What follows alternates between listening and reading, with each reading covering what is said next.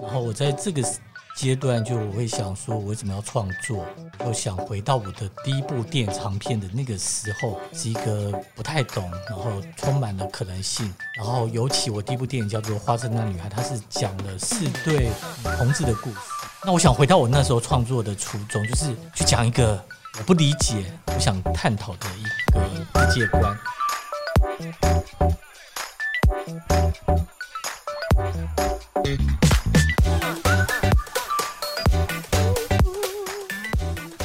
Hello，各位娱乐重疾 Podcast 听众朋友，大家好，我是老 P 编国威，跟我在一起的是 Sharon。今天没有麦克风。好，所以 因为我们今天现场呢有两位来宾，好，这两位呃在这次的作品当中共同担任导演的角色，好，那其实我今天一开始我本来想。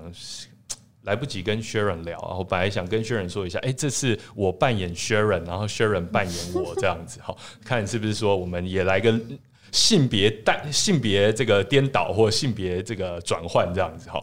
那老实说哈，呃，我们在最近哈，呃，也不是说最近哈，因为我因为我看很多动漫，好，动漫很多那种性别颠倒、性别交错的作品。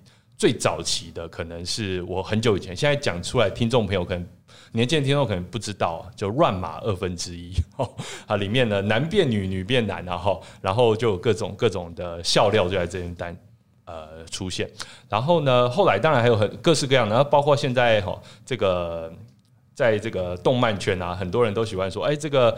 呃呃，亚瑟王哈，我们知道的是呃古代男性角色，然后在动漫当中这边描绘成女性，好，或者说以前什么三国的武将啊，好战国时代的武将啊，在日本漫画家的笔下，现在都变成女性哈，其实还蛮有意思的哈。那今天为什么我一开始要聊性别呢？因为我们今天要介绍一部呃，同样特别关注于性性别。转换的一部作品 叫做《皆大欢喜》。那我们今天非常荣幸，呃，在重疾 Parkes 邀请到呃我们《皆大欢喜》的两位导演，分别是我们呃魏英娟导演以及我们陈鸿一导演。嘿，欢迎两位！啊，大家好，对，我是陈鸿一导演。大家好，我是魏英娟。哎，所以呃，首先哈，先就是很特别，因为我自己到那个适应，好，我就我去我去看了这个适应，然后就。呃，我不需要老实说，有些地方我没看懂，然后我所以今天有这个机会邀请到两位导演，其实也有些谜底，希望两位可以帮我们解释一下哈。然后看，但就是还好啦，我觉得暴雷的问题应该不太大，因为我觉得最里面是有一个。最主要是感受，有时候你们感受得到那个剧里面想要告诉你的意思。所以一开始哈，呃，想要先请两位这个导演哈来跟我们说一说，哎，一开始为什么会来开发这部作品？是不是先请这个我们红衣导演先来跟大家说一下呢？就是说这个这个故事是怎么开始发想的？呃，皆大欢喜是我第五部电影，是。然后我在这个阶段就我会想说，我为什么要创作？就想回到我的第一部电影长片的那个时候，是一个不太懂，然后充满了可能性。然后尤其我第一部电影叫做《花生那女孩》，它是讲了四对女同志的故事。那我想回到我那时候创作的初衷，就是去讲一个我不理解、我想探讨的一个世界观，因为女同志。好，那这从《花生那女孩》到现在，大家经历了大概十年，那我观察到。整个时代的性别已经改变很大了。就过去的女生爱女生，很明确的就是 T 就是一个样子，婆就是一个样子。可十年后我们来看现在的的女生跟女生，实际上已经没有那些限制，是非常自由的。只要喜欢就喜欢，我不 care 你一定是要一个比较男生的样子，还是我必须是一个很女生的样子。那我就觉得，如果从十年后我重新再来。看待性别的议题会是怎么样？所以我就开始去想，我想讨论这东西。嗯，然后我过去四部片子都是自己原创的剧本，对，所以这一次我想也挑战自己，我想去改编一个既有的文本。那就考，就是有很多考量之后，就跟英娟就决定了挑选莎士比亚的《皆大欢喜》来做改编。哎，所以这部分就是英娟导演提供了这个算是原初想法的的这个原，算是算呃他的他的源头这样子。嗯，那时候我们是在鹿特丹营站，刚好有一个一个酒吧这边聊天，就是自画像去，然后聊聊聊聊到下一部电影，因为我们会有哦，是因为自画像这部作品去鹿特丹，对他去了鹿特丹，那我们知道，因为他进了鹿特丹，我们会有下一部影片的拍摄奖金，嗯，那就在聊说啊，下一步可以做什么，然后那时候就突然灵机一动，我说，哎，好像可以做莎士比亚，嗯，那因为。我比较熟悉莎士比亚，所以我们就把莎士比亚的作品稍微就顺一下，然后就觉得哎，皆大欢喜很有趣。那我觉得皆大欢喜里面有两个重点，呃，就是会觉得我们觉得这个本子很适合是第一个，它是一个严格来对不？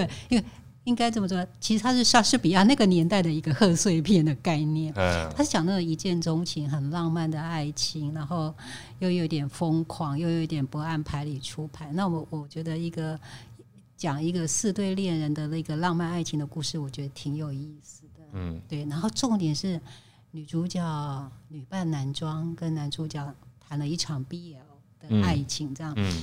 那我就觉得，哎，还还蛮有趣的。那另外一个点就是，这会不会像梁梁祝？对，就是梁祝的概念。那其实因为在我们我们有梁祝的这样的一个一个传统，所以我们不会觉得它特别奇怪。嗯。那当然也有，现在也有保种。对，保种，日本的保种，对对对对。那其实很多人很爱看。对对，所以这个爱情的反串的之外。在那个剧本里头，原著里头，它有一个亚登森林，它其实是那个时代的乌托邦。哦，那我觉得，哎，这个议题我呃我也很喜欢，我就觉得，哎，放在台湾，我们可以来探讨我们对台湾未来的一个乌托邦的想象，美好世界的生活模式的想象是什么？所以就是，就后来就决定了这个剧本。所以我们在剧中也有一个类似亚登森林的地方。西门町。好，我们在我们就在西门町，呃，在台北的。闹区，好，我们想象一个未来的情况，哈，如果说有一个呃有一个亚登森林的话，会长什么样子？哎，所以英娟导演，刚才呃红衣导演讲到说，呃，之就是在鹿特丹的影展的时候，你在酒吧就在聊，还想要来发想一个下一个创作的主题，这样子。那您想到这个莎士比亚哈，呃，莎士比亚当然作品很多嘛，那选皆大欢喜的原因是因为想要拍一个。比较欢乐的喜剧吗？还是说是着眼于里面的性别要素呢？还是着眼于里面的乌托邦要素呢？其实都有啊，因为那时候我觉得哦，自画像好沉重哦，然后就觉得哎，应该换一个，我们可以让那个陈导来补充。OK，陈导当时就是莎呃，不管是不是这个莎士比亚的作品，其实可以选的题目很多啊。为什么后来是选《皆大欢喜》？我觉得大家在聊《皆大欢喜》的时候，有一个点就是。打动我觉得就是要拍这个东西，因为刚有讲《皆大欢喜》里面的女主角，然后为了冒险，为了去跟男主角谈恋爱，所以她女扮男装。然后在当时的舞台上，就是你会看到两个，虽然是一个异性恋的的世界，可是你会看到两个男生在谈恋爱，因为女主角女扮男装。可是，在那个年代，莎士比亚舞台上全部都是男演员去演。那个年代非常可能重女轻男，女生是不准在舞台上的，所以他们找了还没有变过身的男生去扮演女生。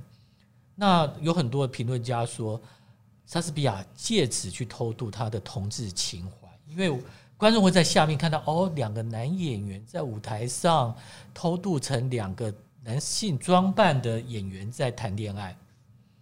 那我最早有个想法，因为我刚像《霸王别姬》，我刚刚讲有点像，我想回到花花痴那女孩，就是讲女生的故事，所以我想有没有可能全部女生演去演一个电影，所以就把这个扣起来。那同时也是跟莎士比亚致敬。那可以想象，我们之后出来会是女演员去扮成两个男生，在电影荧幕上，却是在一个异性恋的国度，可是却是。观众会知道哦，是两个女演员，可是，在舞台在画面上是两个男生在谈恋爱。那我觉得这个很合乎我哲学系的精神，很有辩证，去让大家思考这个年代到底性别是什么。超辩证的，我自己在看的时候，我都在想说，好，首先因为 呃，这里面的女演员好呃漂亮。就是说，他们在女生的装的的的打扮之下，是都是很漂亮的女演员。然后他们有的呢预设在戏里面是男性，有的呢预设在戏里面一开始是女性，但是又要再扮成男性。然后总而言之，所以就真的很辩证。我在看的时候也是觉得说，哎，这个。然后又要看说，哎，这样，然后好像是变成男男的爱情，哎，那我看男男的爱情感到很心动，或感到很少女心，这个这个开起来是 OK 的吗？哦，因为身为一个异性恋，然后可是这个导演在荧幕上又又又又又呈现出这样的画面，这样，我觉得大家不要对电影有这么多的包袱。我们想象少女漫画，是是漫画的男生，你看眼睛大大，他就是女生梦寐以求的王白马王子，可是。他跟女生有多大差别？可是现在我们说韩系的帅哥也都还蛮这样。对，就是那时候我们观察到整个时代已经不一样了。这个时代的男生实际上比女生还爱漂亮，嗯，就是大家可能更妖艳。然后这个年代的女生可能比男生还要强悍、更帅、更更 man。对，这些标签其实都可以交换掉，这样。所以说，其实呃，就如同我刚才说，就是在看戏的时候。要要要抛开一些原本的想象跟包袱，呃，应该是边看边抛下来。一开始大概包袱还是都满满的在身上这样子，然后渐渐的一直被导演牵入这里面的辩证，然后觉得我自己，哎，等下我很犹豫，我到底是要喜欢这个女艺人她本身的美，还是她在这个剧中扮成男生的美，还是说她在剧中在，我就我已经搞不清楚了。我觉得这就对了，就是。我们在这部片放映，所以我这个反应是 OK 的。就是常会问看的人，就说你到底在几分钟的时候会去相信这个世界观？那因为你刚刚讲一直在反复辩证，然后你是一个异性恋者直男，对，所以我我猜应该要三十分钟，你才会慢慢的哦，是这样子。哦，所以可以有个量表，对对，这个很 是一个性别的测验，很多很坚定的直男他就会。从一开始看就觉得啊，这是什么样的的世界？这里面的男生真的是男生吗？他一直到片子看完，他整个是开始倒到地板上去，颠覆他所有的想象。可是有些人他比较开放，他在。性别公投的时候，就是同盖同意，就是赞成的人，我也是盖赞成的人啊，但是我还是，所以你必须 OK 承认，就是说你的这个盖赞成是因为大家让你会往这边靠，还是你从骨子里面就是赞成？哦。这这是潜意识的测验。这这是这电影真有最有趣的地方，大家看的会不同。嗯，所以后来我们归纳就是说，我们建议比较是有女生。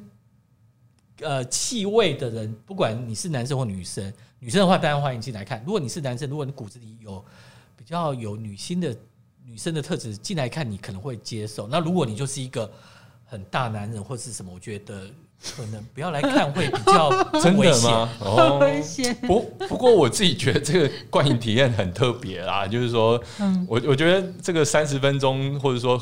我老说，我忘记算，我这 我没有算我是多少时间开始就是进入，但我觉得整个过程都让我一直在想这件事情。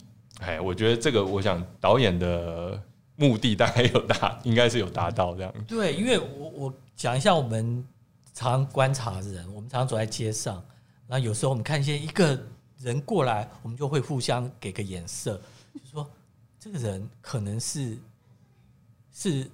是什么样子？你要讲一下。就是其实因为会常是在侧写嘛，就是说这个人，因为我很喜欢观察人，然后我很喜欢观察有独特特质的人，嗯，所以常现在路上走，你其实发现现在常会遇到很帅的女生，有。相较以前，因为现在整个平权过，那我就会推他一下，哎，欣赏一下这个帅帅的女生，或我看到一个比较阴柔的、很有自己的大方展现自己阴柔层面的男生，是可能打扮的。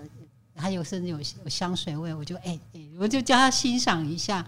对，我就觉得走在街上是一件很很愉悦的事情，因为你可以看到这个多样化越来越。对，以前是男生要男生的样子，女生要女生的样子，就我就觉得有点无聊。但是你现在发觉性别在流动，嗯，然后大家就很勇于做自己，那我觉得这件事是一件很美好的事情。嗯，所以其实这部电影呢，它呃。与其说是打破莎士比亚那个时代的规则，好，比如说，就像导演刚才讲的是致敬然后，然后呃，所以呃，莎士比亚那时候是全男性，对，又或者说像我们看《霸王别姬》那时候也都女生，或者说歌仔戏有点相反，对对对，台湾的歌仔戏有点相反，就是男女生来扮男生，那他又就会比较像是宝冢，或者比较像是我们这次这这部作品啊《皆大欢喜》里面的一个设定这样子。好，但是与其说性别倒转或转换，不如说。无性别会不会是比较更接近这部作品的一个？对我，我其实很想要在这部电影里面，就是讲说，我们不要再去限于生物性别哦，我生下来是男生，你是女生，也不要陷入那个所谓的社会性别。社会性别是整个社会教育我们的，男生要男男人的样子，女人要女人的样子。我觉得这也是一个很刻板的制约。那我自己比较喜欢的一种状态是。呃，我希望每个人都回到我们自己的内在。那我相信我们每个人的内在都有阴性跟阳性的成分。那我觉得最美丽、最和谐是阴阳和谐。嗯嗯，你就大方的去呈现你的阴柔，大方的去呈现你的阳刚，不要被社会或者生物性别所制约。所以我觉得不男不女，可男可女都可以。嗯，不要再去不要再去想性别，就想阴阳和谐好了。这样可能会会比较容易去。看见真正的自己是那个，其实呃，最最近最近刚过年嘛，哈，过年大家都在讲贺岁词，然后大家就在讲扭转乾坤这样子，然后在网络上听到人家就是就在评论这个扭转乾坤，就说啊，你这个给牛太大的。这个这个压力的吧？哈，乾跟坤是阴跟阳嘛？哈，你要牛 牛的阴阳转换，然后性别倒转这样子，哇，这个压力很大。所以说，其实没有在开玩笑。但其实刚才导演来说，呃，其实是因为之前的作品，呃，比较怎么样黑暗吗？还是说比较拍起来比较沉沉重？然后所以说想要也转换一下风格，在这次的作品当中。以一个比较亮丽、一个比较轻松的方式来跟大家呃对话，这样子。对，因为我觉得这个年代真的需要一个比较轻松的东西，而不要把自己的压力放到作品里面去。正能量。对，所以当时就决定挑一个莎士比亚的喜剧。那当然，我们背后还是有很多的想法，想要想要嗯偷渡在里面。那我不知道说你看完有。感受到我们的欢乐吗？或者我们的乌托邦？我觉得我们想要呈现就是一种随心所欲，然后大家在里面尝试着找自己的一种可能性。嗯，做自己啊。呃，我觉得这乌托邦当然这样可能会讲到太多剧情的部分哈，但我觉得呃，首先我想第一个可以讲就是说它设定在未来的西门町嘛，哈。然后虽然呃未来可能是一个我们想象高科技越来越高 的一个状况，倒是到到了那个环境，反而是希望是不要那么科技的，我们把科技对，我们把科技收起来。好，可能是我想导演在想要沟通的是，太多的科技其实反而让我们变成一个没那么快乐的地方哦，比较多没有面对面的沟通交流。然后很多情感可能都现在变成简讯的这种方式，大概是我想应该是有这个含义嘛，对不对？那我觉得我们创作这片子，我觉得我们是有点像先知的感觉。就你看，我们里面的男生女生好像刚好可以颠，就是对调过来，嗯，就可以互相的融合。然后我们改编莎士比亚，把放到台湾。四百年前把它放到未来，我觉得也是一个做一个很大的的颠覆，嗯，然后包含我们对于进步的看法，就像刚刚讲，我们对于未来的一个乌托邦，我们反而是回到过去，是一个没有网络的一个世界。那没有网络到底大家可以想象吗？我我觉得现在的可能可能刚就前几年出生的，他们一出生开始懂事，他们就会有网络，所以他们很难去想象没有网络的世界是什么。是。那我觉得我们是提出一个可能性，因为没有网络，大家想象我们去国家剧院或去一些高级餐厅，开始慢慢的就是把网络断掉。他们希望你好好的去享受表演，享受你的美食。那我们也想象，可能在过去，好像大家就随随处可以抽烟，到处都可以抽烟，可是没想到开始有人注重人权。不希望有烟，所以开始就有禁烟区，只有在某些地方你可以抽烟。那会不会未未来就是会有一些地方开始希望大家好好的聊天，不要再哔哔哔，就是很多 讯息，或是你在聊天的时候你在划手机，所以可能开始有一些真的没有网络的进 WiFi 的地方。所以我们觉得，呃，希望透过我们这片子，慢慢的让大家去想，或许可能没有网络会是一个更美好的。世界，所以我们片子里面讲说，天堂都没有网络，如果你向往天堂，怎么可能会在那边还划手机呢？是，嗯，我我觉得这倒是蛮有可能的啦，就是说，呃，就像刚才讲的禁烟区这样的概念嘛，哈，那很多的空间，或者说现在其实也都有有这样的趋势，就是说，哎，我们反而叫 low tech。啊，要回到 low tech 哈，那 low tech high life，不要 high high tech low life 这样子。好，那因为 high tech low life 的话，就是 cyberpunk 的世界嘛，然后大家都被科技控制。那如果 low tech high life 会不会是反而是未来更好的一种形式这样子？那我觉得其实这次呃里面有呃很多的不同的概念在里面了哈。那我觉得当然一个很重要的概念是剧场，好，然后就是说它有分幕嘛，哈，然后这样子一幕一幕的来呃。让让故事演进。那这边就想请问一下英娟导演哈，因为其实呃，您过去有很多这个剧场相关的经验嘛，哈。那而且这次也是呃，您提出说，哎，我们来改编莎士比亚的呃《皆大欢喜》如何？那呃，您可不可以跟我们分享一下您在剧场以及在电影片场这边？当然，您之前也跟呃这个洪英导演其实呃因为一直合作嘛，哈。对。啊，但但但是这是指导长片的话。我们说挂挂导演的话，可能是第一次嘛，对不对？可不可以跟我们分享一下，在这次的经验跟过去有什么样的差别呢？嗯，呃，因为我我自己是剧场出身的，那我也曾经导过莎士比亚的舞台剧、歌剧。那我自己就开自己玩笑，我好像完成了莎士比亚的《三帖》，然后这次把它变成电影。所以，其实，在做这个的时候，广播剧可以再尝试一下。所以。就说做起来没有说我想象中那么困难，因为可能是背景的关系、经验历练养成，对，所以再把它从一个舞台剧，呃，或者舞台剧的剧本变成电影，那当然就是做了非常多的功课。那基本上我们两个在分工上也其实也蛮清楚，我就发挥我的长处，所以我就是最后就是统整那些剧本，然后跟演员分析每一个角色，然后。接下来就是把演员拉进排练场排练，所以在拍片之前，我们在排练场有有把每一场戏排个两三次，就让演员稍微熟悉一下，因为真的蛮困难的。然后就是在排练场先顺过，也让演员去了解这个角色的呃难易处，还有他还可以未来进到真正拍摄空间，还可以可能即兴的空间的发挥的地方。然后，所以我就做了这。这些工作，那当然这些就是我擅长的，嗯对。然后到了拍片现场呢，就交给陈导，嗯，我们的分工是蛮清楚，对。嗯。导演觉得呢？呃，红衣导演觉得呢？这次因为过去的分工，呃，可能都都有合作，但是这次会不会是有哪些地方比较不一样？我觉得我就是很偷懒，因为就是因为这是一个有点讲女性的一个电影。或者讲性别的，又是全女生演，包含很多主创都是女生。那我觉得我作为一个男导演，我觉得有点害怕。我希望拉一个人来保护我，就拉了英娟过来一起共同指导。那当然还有一个点是，因为改编莎士比亚，我觉得一个剧场导演来是可以更让这个文本是比较准确。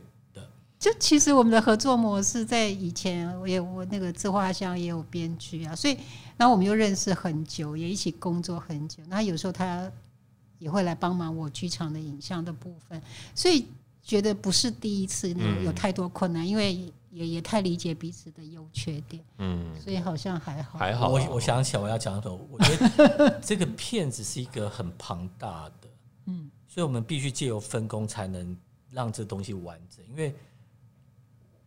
的拍摄期或是前置期就只有这样时间。那这个片子很重要一部分是造型的的处理，怎么让女演员可以变成男生？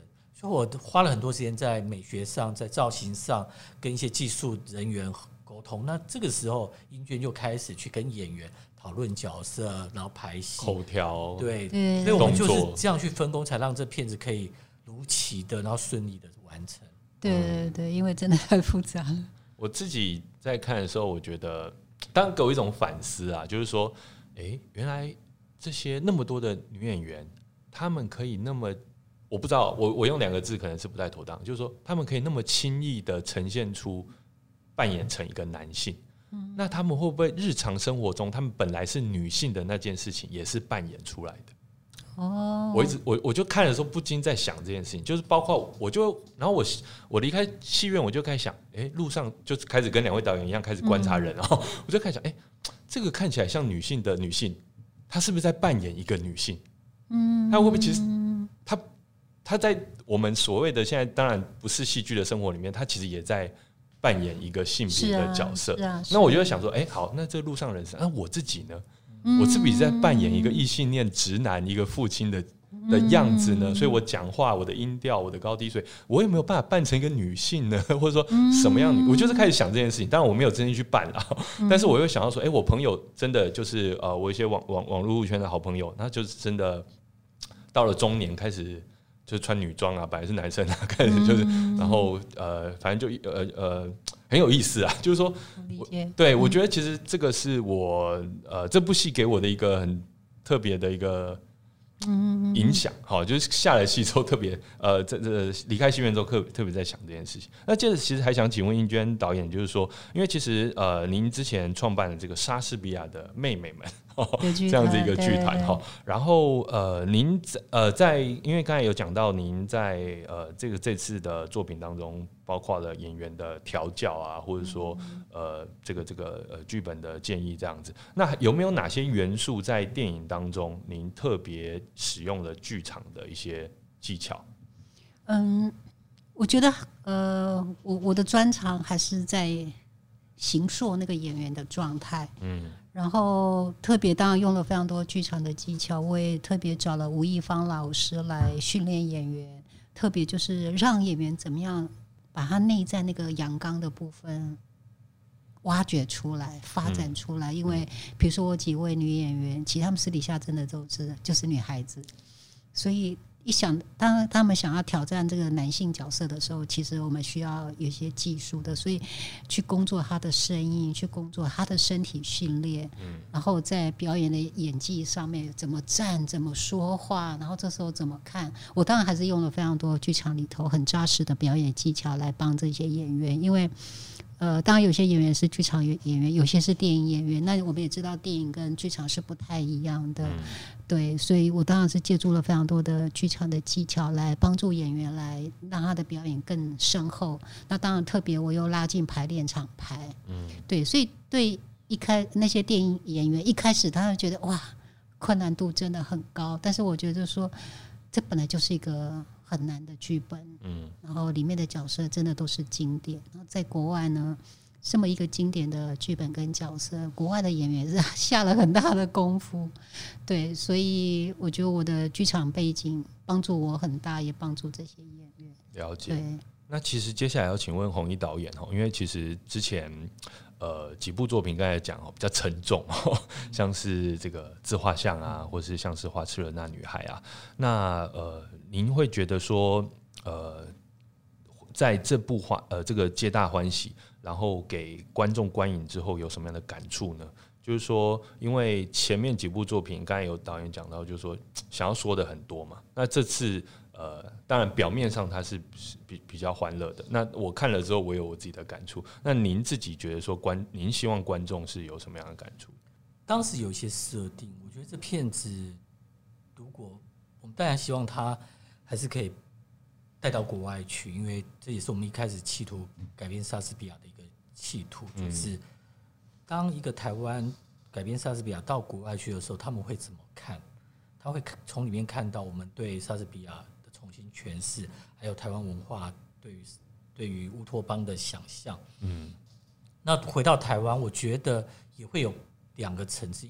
就一般观众进来看，我会觉得希望引起他们的很激烈的讨论，因为坦白讲，这对于普通观众是是要打破他既有观念，他才能去去 enjoy 在里面。嗯，那里面的很多议题跟尝试。实际上，就像我刚刚讲，你你进去看有点像在对自己做性别性向测验。嗯，那这个我觉得对于一般观众是希望打破他既有的观念，然后也希望用一个比较喜剧有有趣的包装让他带他进来。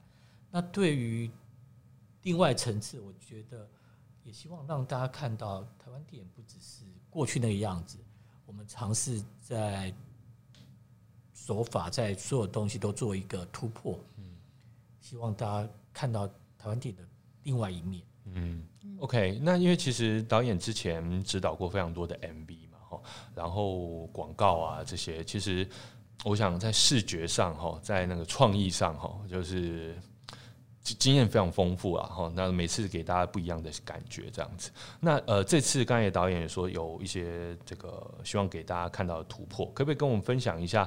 就是说，不管是呃，就是说，特别是在这次作品上，您在视觉上，您觉得您用了哪些技法？然后希望大家能够哎特别去注意到这样，呃，或是美学上之类。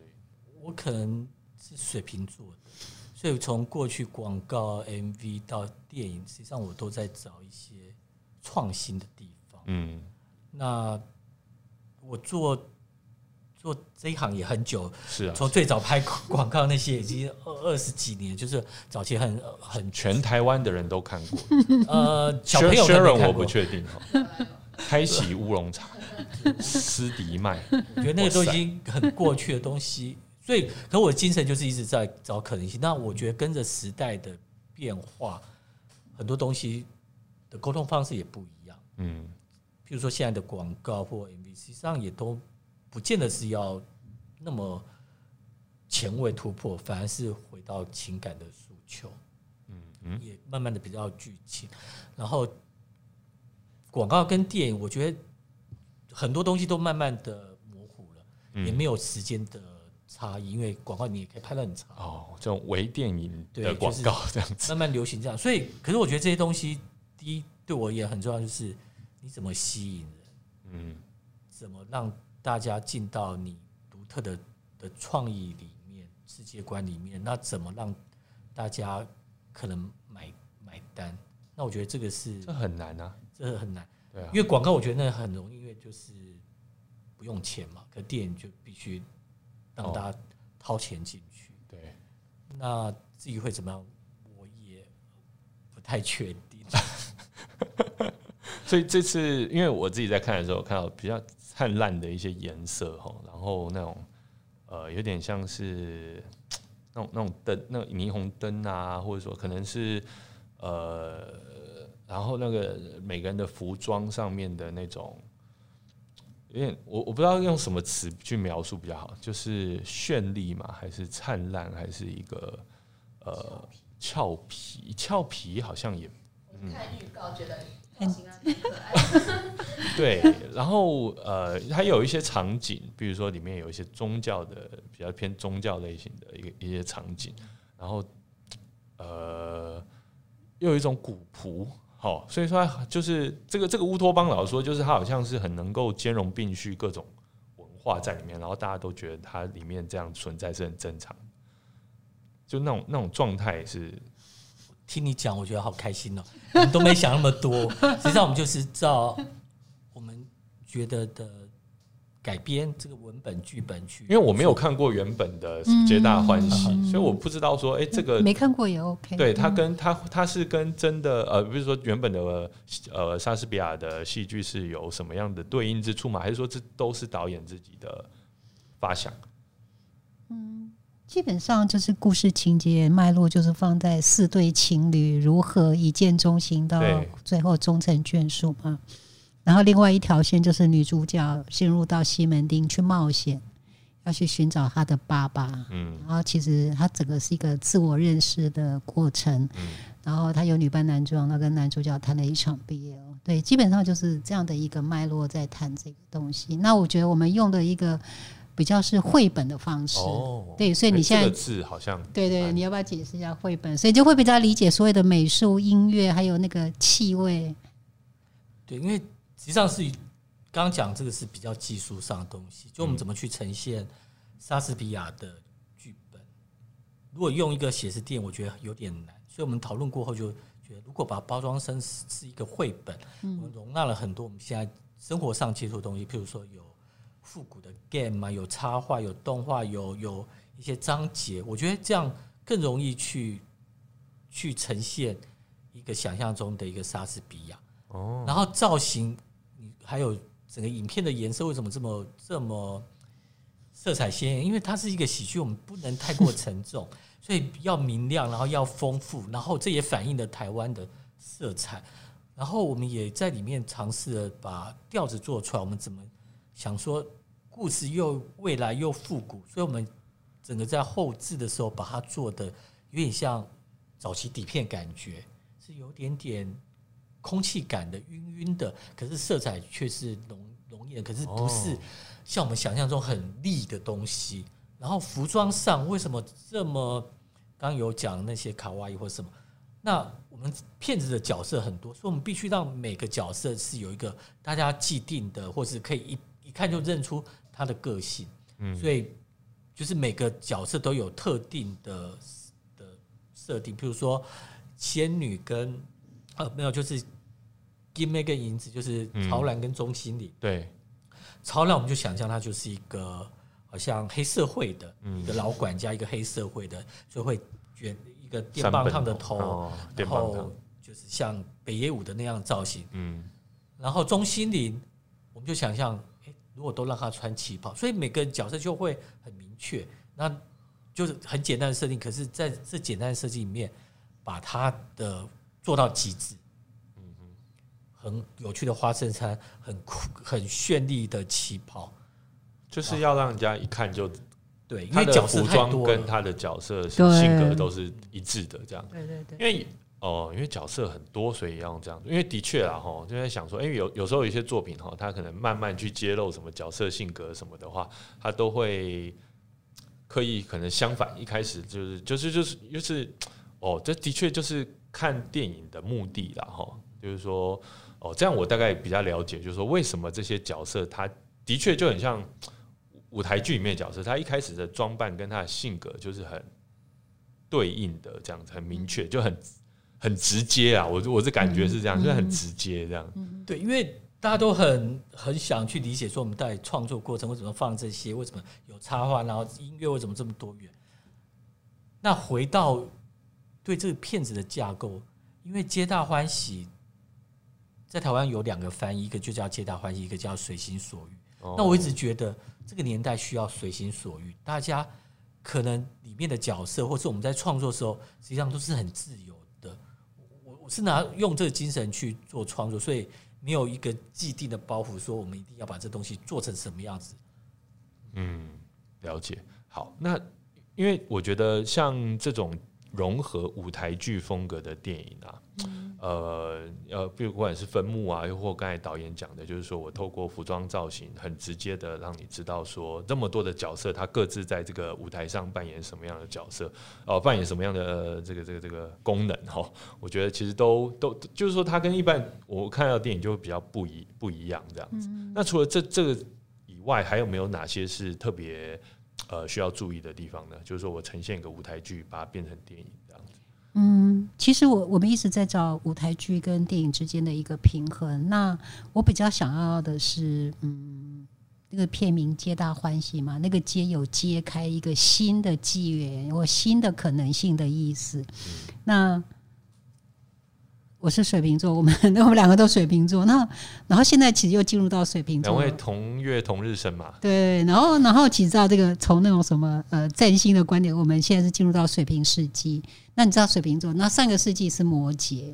那我们这个电影就其实是非常非常的水平。哦。那水平的一个很基本的精神就是突破、打破旧有的制约或模式，或或过往的权威，或旧的思考方式、旧的。观影模式，对，所以我我就会期望观众用一种，哎，到底水瓶座在想什么？那未来在这个水瓶时代，不是到底两位导演在想什么？应该没有办法那么直接推论到所有水瓶座。对，但是我们 我们非常水瓶，陈建奇音乐也是水瓶座，哦，他也他也水瓶座，然后我们水瓶团队，嗯，对，然后我们监制也是水瓶，我们这就是个水瓶的，然后我们就是。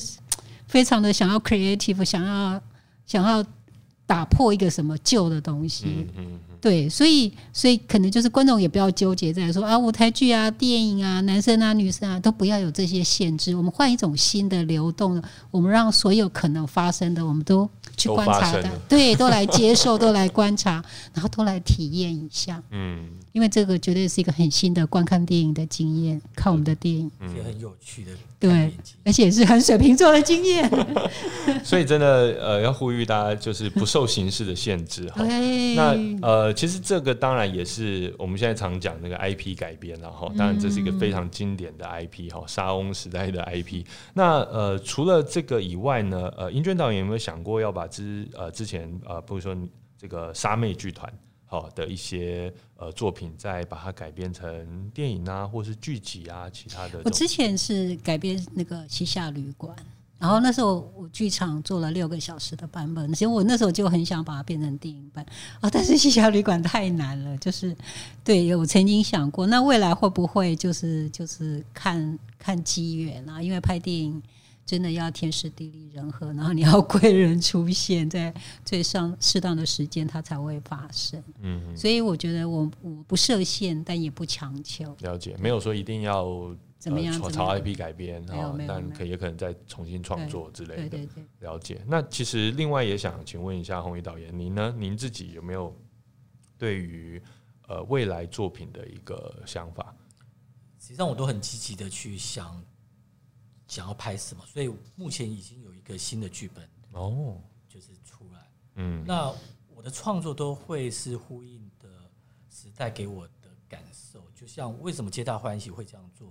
我觉得也是真的台湾的社会给我。嗯，因为刚好在创作过程中，就是同婚的公投哦，然后同婚合法化，我觉得这个都会在店里面有一些痕迹看到，看到整个台湾对于性别。平权的这样的的互动，对，然后接着的一个案子，我观察到是世代的对抗这个议题，所以我就去想了一个故事去讲这样的的议题，然后我在想世代对抗有没有可能和解呢？那这都是我希望从时代里面，从台湾给我的反应，然后去思考，然后去创作我的看法。